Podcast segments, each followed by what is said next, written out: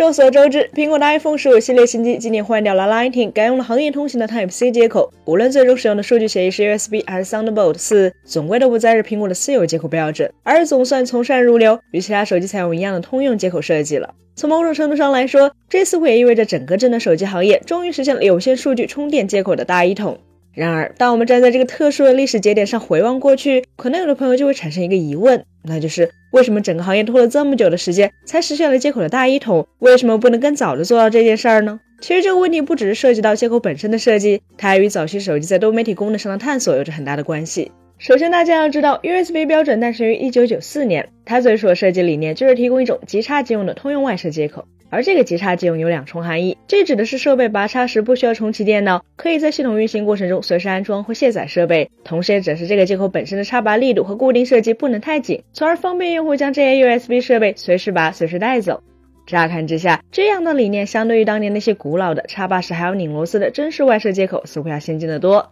但它唯独对于当时手机、掌上电脑等设备来说，反而并不适用。为什么不适用？主要原因有两条：其一是早些 USB 接口设计对于手机来说还是太厚了。要知道，最早的适用于移动设备的 USB 接口标准是 Mini USB，它的接口厚度差不多有四毫米，也就是现在 USB Type C 接口的差不多一点五倍厚。这样的接口厚度，即便是在两千年前后的手机上，也显得有点过于挤占空间了。事实上，在我们三一生活手头的很多老手机中，基本就只有那些 Windows Mobile 系统的早期砖头智能机才会使用 Mini USB 接口，而大量早年间的直板按键手机，特别是滑盖和翻盖机型，则都是放不下这种接口的。第二个原因，则是因为在手机多媒体这个概念刚刚兴起的千禧年前后，当时很多的早期彩屏手机、智能手机并没有足够的空间塞下内置摄像头，于是，于是许多厂商都想到了通过外设来给手机额外增加一颗外挂摄像头的设计。老实说，这些最早期的手机外挂摄像头在功能设计上对比后来的内置式设计，其实有很多优势。因为它们体积更大，所以可以使用更大的镜组，能够塞进更大的电路板，有时甚至还能加上镜头旋转的设计，来同时应对自拍和拍其他人的需求。但也正因如此，这些最早期的手机外挂摄像头附件就必须要有一个足够坚固，可以防止随随便便就被扯下来的接口来与机身连接。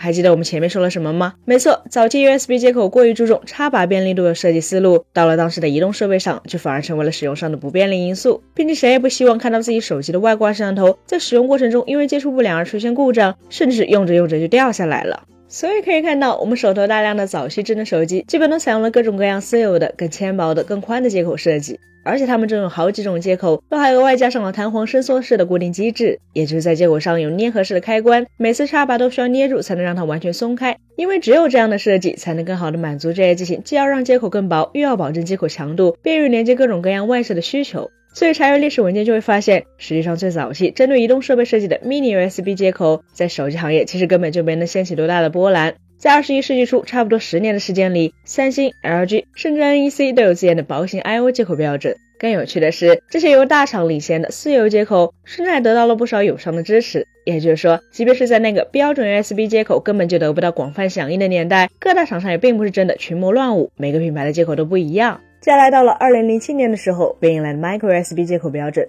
相比于最初针对移动设备失败的 Mini USB 标准，Micro USB 最大的改进点有三处。一是将厚度减半到两毫米，二是大幅增加了接口的耐用度，最后则是加入了固定齿设计，使得接口的稳固度得到了显著增强。由此就不难看出，Micro USB 的改进完全是针对此前 Mini USB 的种种槽点。可问题就在于，这时候已经是二零零七年了，手机外挂摄像头这类的需求早已消失，而且随着互联网时代即将到来，触屏智能手机的普及大潮已经出现端倪。由更高硬件性能所驱动，用户对于快充、数据传输速度的需求，已然取代了固定好外设的需求，成为了手机接口技术新的发展方向。于是这也就意味着，尽管 Micro USB 从诞生开始就已经被一些组织和行业协会认定为手机乃至移动设备的统一接口标准，但实际上已经落后了一个版本的硬件设计，就注定了它不太可能真正完全满足消费者的需求，更不要说它无法很好的支持快充，数据传输速度也受到了限制，而且为了拔插稳固度而做的外观改进，实际上还造成了更糟糕的拔插手感。了解上面这些后，再来看如今 Type C 接口一统天下的局面，其实便不难理解它的成功密码了。是的，Type C 接口之所以能够被所有手机厂商接受，并不是因为有哪个机构、哪个协会的强制力在起作用，甚至也不是因为它本身在技术上单纯的先进与否。真正重要的因素在于，它实际上可能是自 USB 标准诞生以来第一次真正符合了同时代主流设备功能和设计的需求。请注意，我们并不是说之前的 USB 接口，甚至各厂商搞出来的私有接口，在技术上一定就比现在的 Type C 差。因为比起单纯的技术力高低，很多时候是否符合时代的需求，才是一项技术、一个设计能否真正取得成功的关键。因为比起单纯的技术力高低，很多时候是否符合时代的需求，才是一项技术、一个设计能否真正取得成功的关键。本期节目就到这里了，更多精彩的可以关注我们三一生活的官网或全平台同名账号查询更多信息。咱们下期再见，拜拜。